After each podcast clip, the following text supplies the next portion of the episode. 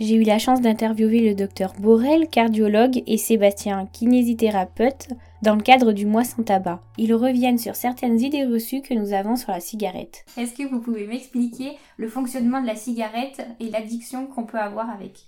Le fonctionnement de la cigarette, alors c'est un petit peu complexe. Euh, par contre, l'addiction, elle vient d'un seul produit, qui est la nicotine, qui est contenu dans la feuille de tabac qui est donc dans tous les tabacs que l'on fume, que ce soit euh, cigarette, mais aussi euh, la pipe, le chichon, puisqu'on met du tabac dedans. Donc, euh, et ce produit va, la nicotine, va se fixer au niveau de récepteurs du cerveau qui vont être créés pour cette nicotine. Mais une fois qu'ils sont créés, ces récepteurs vont rester en place. Ces récepteurs, en fait, se créent chez à peu près 80% de la population. Plus on commence à fumer tôt et plus on fume de manière importante et plus on va créer de récepteurs. Comme dans toute physiologie, euh, on n'est pas égaux devant ce genre de phénomène. Donc il y a des gens qui développent plus de récepteurs que, que d'autres et qui ont des dépendances qui sont beaucoup plus importantes. Ces récepteurs, une fois qu'on les a, on les garde toute notre vie.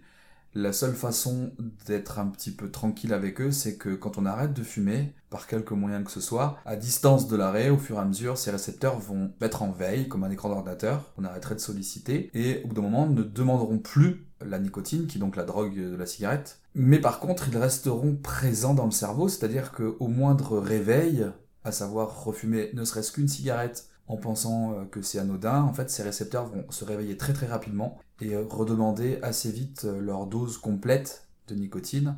Donc en fait, en général, les reprises, c'est une cigarette, une deuxième, et le lendemain, assez vite, le paquet ou la consommation qui était faite avant, avant l'arrêt. Et donc on rappelle bien que la nicotine n'a aucun effet nocif alors qu'il y a plein d'autres composants dans la, cigarette qui, eux, vont être un problème pour la santé. Tu parles du coup des composants de la cigarette, est-ce que tu peux en citer quelques-uns et les effets qu'ils peuvent avoir sur euh, le corps? Alors, ce que connaissent le plus facilement les gens, c'est les goudrons, qui effectivement vont avoir euh, tendance à abîmer toute la filière respiratoire, euh, la bouche, la gorge, les poumons que c'est eux qui sont responsables du cancer du poumon. Il y a des benzènes, il y a des produits qui sont cancéreux, mais surtout, ce qui est important à savoir, c'est que la molécule qui est la plus toxique, en fait, c'est le monoxyde de carbone. C'est le fait de brûler, certes le tabac, mais aussi la feuille de papier, le filtre, et le fait de brûler, avoir un foyer qui est proche de la bouche, va faire qu'on va inhaler ce monoxyde de carbone, qui, entre parenthèses, est celui que l'on implique dans les intoxications au monoxyde de carbone des systèmes de chauffage qui ne fonctionnent pas bien. Et ce monoxyde de carbone, dans le fond des poumons, va lui traverser la barrière des poumons, se retrouver dans la circulation. Il va avoir un effet dans la circulation sur la paroi des vaisseaux qu'il va abîmer, écorcher, déchirer, et aussi sur les facteurs de coagulation qui sont dans ces vaisseaux. Et le tout étant très propice pour que les artères se rétrécissent, d'une part, et qu'elles se bouchent, d'autre part et in fine peuvent donc être responsables euh, des pathologies cardiovasculaires et vasculaires, à savoir les AVC, les accidents vasculaires cérébraux, les artériopathies euh, des membres inférieurs et celui qu'on connaît le plus, l'infarctus du myocarde. À savoir que ce monoxyde de carbone, chose intéressante à savoir, c'est que on l'inhale en tirant sur une cigarette, on inhale également euh, la fumée qui se dégage du bout d'une cigarette incandescente, même si on ne tire pas dessus. Donc, à savoir que ça veut dire que quelqu'un qui serait avec nous, et notamment par le tabagisme passif, serait également sujet à être intoxiqué au monoxyde de carbone. Et au long terme, euh, quelqu'un qui vivrait avec nous euh, et qui serait euh, du coup entre guillemets victime du tabagisme passif pourrait développer in fine les mêmes pathologies que la personne qui fume. La chose positive, c'est que quand on arrête de fumer, en 24 à 48 heures, on débarrasse le corps et notamment les poumons et le sang de monoxyde de carbone et du coup on arrête les effets néfastes de celui-ci euh, mais par contre, on n'enlève pas, bien entendu, ce qui a déjà été créé. Alors, on, vient de parler à présent de la nicotine, qui du coup est la substance qui amène la dépendance physique du cerveau, chimique. La nicotine, elle est présente dans, la feuille de tabac quand on la ramasse, donc en fait, on peut pas vraiment l'enlever, et puis ça arrange bien les, les manufacturiers, c'est du coup ils accélèrent avec d'autres substances euh, l'absorption et l'efficacité de, de, cette dépendance à la nicotine, mais le problème, euh, c'est que le tabac, c'est pas que la nicotine, c'est aussi euh, beaucoup d'habitudes. La dépendance, elle est aussi psychocomportementale, c'est-à-dire notamment les habitudes, tout ce qui est rituel, ça peut être une cigarette comme un peu doudou. Il faut arriver à se débarrasser aussi de tout ce qui va être euh, la vie avec la cigarette. La, vie des fumeurs est souvent rythmée par la cigarette, c'est-à-dire ça commence par la première cigarette du matin au lever, parce que les récepteurs dans la nuit n'ont pas eu leur dose de nicotine, donc ils réclament. Donc ça là, c'est une cigarette qui est effectivement une cigarette de manque. Et puis après, il y a la cigarette d'après le café, qui est plutôt peut-être parfois une cigarette de détente. Je me pose, comme la cigarette qu'on prend après le repas de midi, comme la cigarette qu'on prend quand on rentre le soir et qu'on se pose tranquille. C'est une pause qui était juste tant qu'on est fumeur, qui rythme la journée du fumeur, avec des cigarettes qui sont indispensables parce qu'elles correspondent à un manque physique du produit, la nicotine, et puis des cigarettes de comportement. Ça fait bien aussi, euh, les jeunes souvent rentrent dans le tabagisme pour imiter les autres. Donc effectivement, il y a des comportements qui s'associent à cette dépendance. Aussi la cigarette qui s'associe un petit peu au niveau psychologique à euh, l'effet déstressant, euh, l'effet apaisante de la cigarette il y a aussi quelque chose qui se passe quand on fume, c'est que on va activer ce qu'on appelle le circuit de la récompense qui va amener un certain bien-être. Il y a aussi euh, le fait de tirer sur une cigarette, on a un mécanisme au niveau euh, de la gorge qui amène aussi un certain bien-être. Malgré tout, euh, la cigarette aussi agit quand on dit qu'elle me déstresse. C'est souvent aussi un effet qui va calmer l'état de stress, qui est aussi bien souvent en lien avec le manque de nicotine. Donc c'est un petit peu un, faux ami, c'est-à-dire qu'on pense que ça nous déstresse.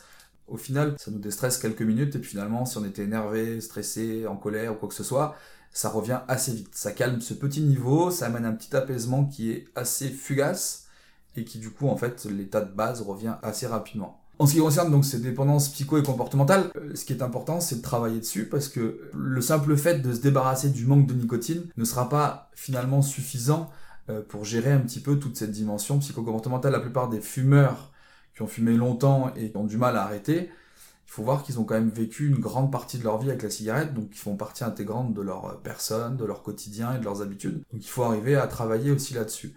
Et bien souvent, euh, les gens qui ne fument pas et qui ont des entourages fumeurs ont souvent le commentaire assez facile d'un manque de volonté, alors que à l'heure actuelle, la cigarette, en ce qui concerne la nicotine et le geste et les habitudes, représente quand même la substance plus addictive qui existe devant euh, toutes les autres. Donc c'est pas un chemin qui est forcément facile et il faut éviter de, le jugement et d'être plutôt bienveillant envers, euh, envers ces personnes qui entament ces démarches d'arrêt. Du coup, le chemin, justement, pour arrêter de fumer, on conçoit que ça peut être difficile d'arrêter de fumer du fait de cette dépendance à la nicotine, et c'est pour ça qu'on propose régulièrement aux personnes qui souhaitent arrêter de donner de la nicotine d'une autre voie que celle de nilanation avec combustion. Et donc les patchs, effectivement, peuvent tout à fait aider à un sevrage dans la mesure où on l'a décidé. Et ce qui est extrêmement important, c'est de mettre la bonne dose de patch en sachant qu'en gros, dans une cigarette, on a 1 mg de nicotine. Donc si on fume un paquet par jour, on commencera d'emblée par des patchs à 21 mg.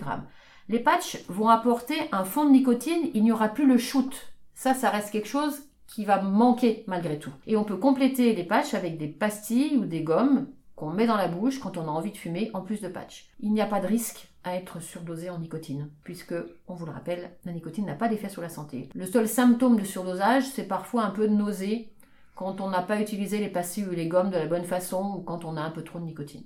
D'ailleurs, on parlait, donc ma collègue vient de citer le shoot de nicotine, c'est-à-dire que la délivrance par une cigarette est un shoot. La délivrance par un patch ou une pastille ou un chewing-gum à la nicotine va être une délivrance beaucoup plus douce, beaucoup plus plate, avec une délivrance continue sur 24 euh, heures en général, qui va faire, qui va permettre à ces récepteurs dont on parlait tout à l'heure de s'éteindre progressivement tout en étant entre guillemets baignés dans la nicotine. Donc en fait ils sont plutôt bien, ils ont leur dose et puis ils s'endorment un petit peu tranquillement sans vous réclamer in fine de la nicotine. Et du coup vous me poserez la question mais vous me dites que la nicotine c'est la drogue n'est-ce pas? Et on, vous me donnez de la nicotine sous forme de patch. Et du coup, c'est cette différence d'absorption qui va faire que on va avoir un effet très intéressant sur la gestion du manque et qui va permettre de laisser ces récepteurs s'éteindre progressivement, la différence du shoot d'une cigarette dont on parlait juste avant.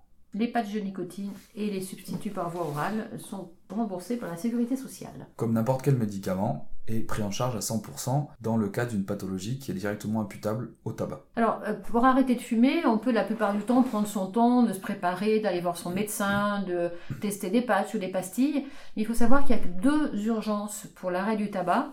La première, c'est la femme enceinte, où effectivement, il est important qu'elle arrête de fumer pour elle et aussi pour son bébé. Le fait qu'une femme enceinte euh, fume, d'une part, rend la grossesse plus difficile sur le plan de la conception de l'enfant, mais aussi facilite euh, les accouchements prématurés, les fausses couches. Autre euh, urgence, c'est effectivement l'infarctus parce que on a vu tout à l'heure que le monoxyde de carbone est la cause essentielle de la lésion vasculaire et de la thrombose qui vont être responsables de l'infarctus et que pour euh, les traitements de l'infarctus, on donne des médicaments qui fluidifient le sang, et leur effet est complètement contrecarré par euh, ce monoxyde de carbone qui facilite la coagulation.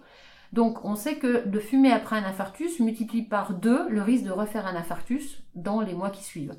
Du coup, on disait qu'il n'est jamais trop tôt ni trop tard pour arrêter de fumer. Donc il existe de nombreuses euh, consultations, euh, notamment hospitalières ou dans les centres un petit peu d'addictologie qui existent dans les agglomérations. Tous les ans, il y a une campagne de santé publique qui euh, s'appelle le Mois sans tabac, qui est en fait là pour inciter les gens à essayer d'arrêter de fumer au moins pour un mois ou même quelques jours pendant ce mois, puisqu'on sait qu'en fait, le fait d'arrêter quelques jours, quelques semaines à quelques mois, permet d'entamer une démarche après à plus long terme. Et en plus permet d'acquérir une expérience sur la possibilité de vivre correctement sans fumer si on est bien accompagné.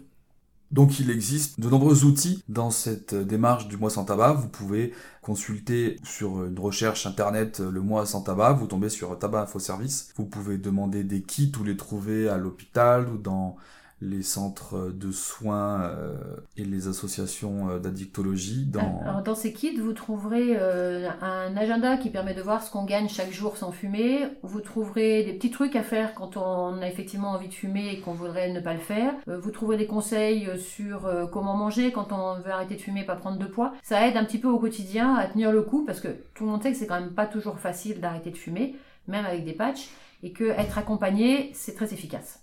Et pour ceux qui sont un peu plus numériques, il existe une application euh, du mois sans tabac sur euh, Tabac Info Service euh, téléchargeable qui vous permet aussi de, de, vous aider à encadrer cette démarche. Et il existe aussi une ligne le 3989 qui vous permet de joindre un tabacologue